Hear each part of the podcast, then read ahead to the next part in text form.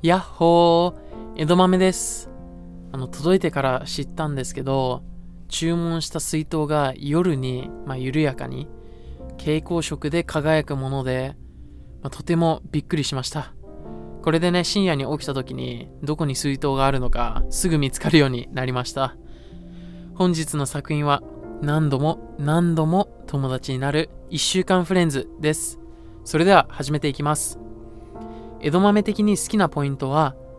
に行く前に基本情報とあらすじです。作者は、葉月抹茶先生。ジャンルは、えー青春学園恋愛ものであります。2012年2月から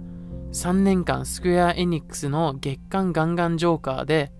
連載をしていて、漫画は全7巻発売されています。2014年4月からはテレビアニメが放送され、同じ年には舞台公演も行われました。2017年2月には実写映画化もされています。であらすじは、まあ、いつも一人でいる藤宮香織というね、がいて、仲良くなりたいと思った主人公の長谷祐希は、仲良くなるために近づくんだけど、まあ、くなに拒まれてしまうと。で、なんでだろうと思っていたところ、まあ、彼女の口から告げられたのは、大事な友達との記憶のみが1週間で消えてしまうと。で、月曜日にはリセットされてしまう、そんなような、ね、内容でありました。それでも友達になりたいと願い、思い出をノートに残し、2人は何度でも何度でも友達になっていく。まあ、そんなような話でございます。で、江戸豆的に好きなポイントは、高校、主人公はね、高校生らしくも、まっすぐな心で、あの、見ていて、なんて言うんだろう、心安らぐっていうか、なんか穏やかになるような気分、気分になれる。そんなようなね、主人公だなって思いました。んで、そのね、自分が高校生だった頃に、まあ、このアニメが放送されていて、自分だったらどうしていたんだろうとか考えていたね。まあそのクラスに藤宮さんみたいな1週間で記憶がなくなってしまうような人がいるなどいるいいるのかなとか、いたらどうしてたんだろうとか、まあ妄想をよくしていました。で自分の大学の先輩にこの学校の校舎がモデルになった高校に行っている人がいて、あ、実在したんだって思いました。まあ、あんなようなね、校舎の構造とかいいなとか、あ、なんか白い感じで透き通ったような透明感のあるような学校っていいなって思いました。まあ広々してる感じも好きでした。で、まあそのなんだろうね、このアニメっていうのはどこかね、切なく儚くけど温かみを感じるような作品であって、このね、あらすじで出た何度でも何度でもって部分はすごくグッとくるものがありました。で、これね、少しの勇気、少し勇気の足りない、そんなあなたは、まあ、この主人公に共感できるかもしれないと僕は思っています。まあ迷って考えて友達から背中を押され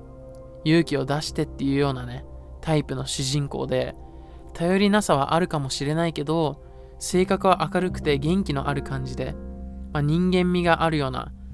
まあ、どこでもどこにでもいそうなタイプクラスのクラスに一人はいそうなタイプな子なのかなって思いました。でまあそこにねリアリティを出しているのだろうなって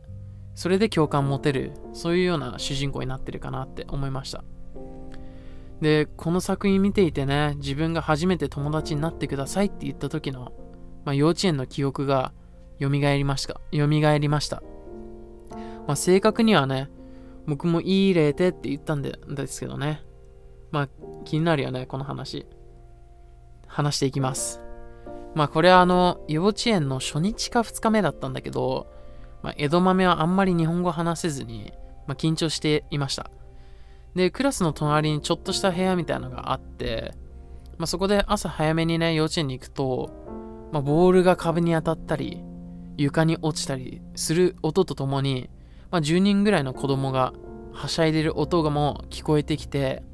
まあ、覗きにね、行くと、そのみんなね楽しそうな風景が目の前で広がっていて自分もそわそわしちゃってすごくやりたくなってね。でそうすそうしてるうちに先生が後ろから現れて、まあ、ドッジボールがそのしたいなら僕もいい例でって言えばいいんだよみたいなことを先生に言われてまあわりかし疑いながらもね言ってみたらすんなり入れてくれてほっとしたのを覚えてます。まあ先生ありがとう。友達のみんなもすんなり入れてくれてありがとう。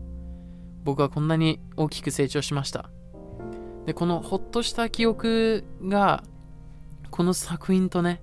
すごいマッチしているのかなって友達にね毎回聞いてそのね友達になれますか？みたいなことをねやっぱり聞くって勇気いることだしね忘れられてるからやっぱ辛いこともあるからね。でそのもちろんね忘れられている方っていうのは辛いとは思うんだけどそれはすごくわかるしで忘れる方も辛いっていうのがね多くて辛いことが多くてまあそっち視点で見ると本当に心が締め付けられるような感覚に苛まれるっていうかだからこそこの2人には幸せになってほしいなって願いまあ見続ける要因にもなります。本当に。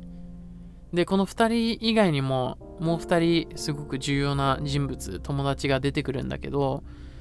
まあ、そのうちの1人の主人公の友達がもう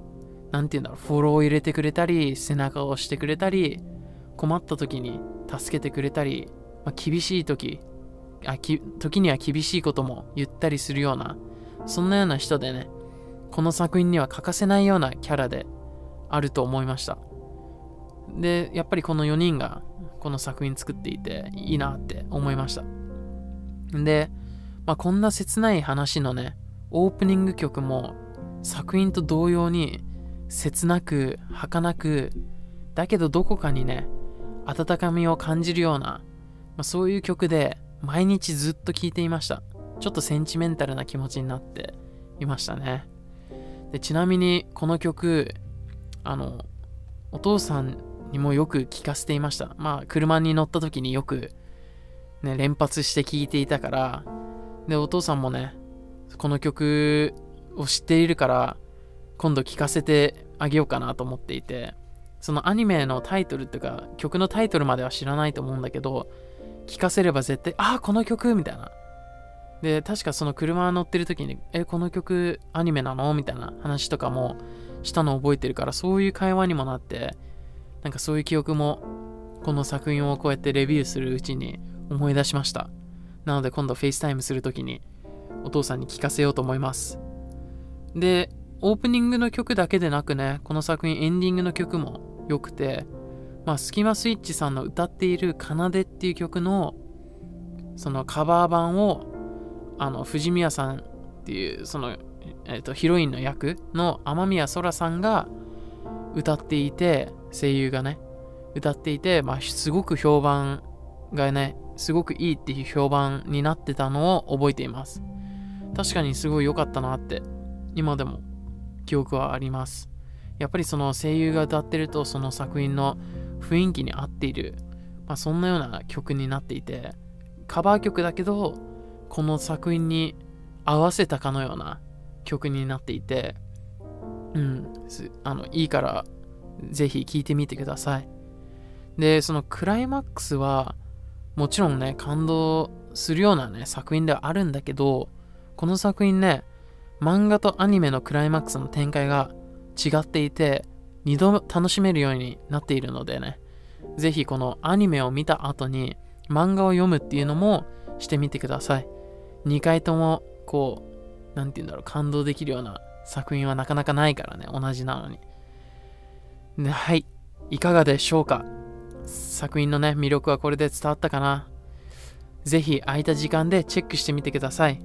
もし見たら、江戸豆のインスタやツイッターにアニメの感想を教えてください。あの、漫画の2度楽しめる、あのね、展開の違いとかも、そういう感想も教えてください。ユーザー名は EDMAME7 です。江戸豆7。楽しみに待っています。もちろん、このポッドキャストの感想や取り上げてほしい作品、質問などあればお待ちしております。リンクは番組概要欄にあります。それでは次回のエピソードもお楽しみにまたね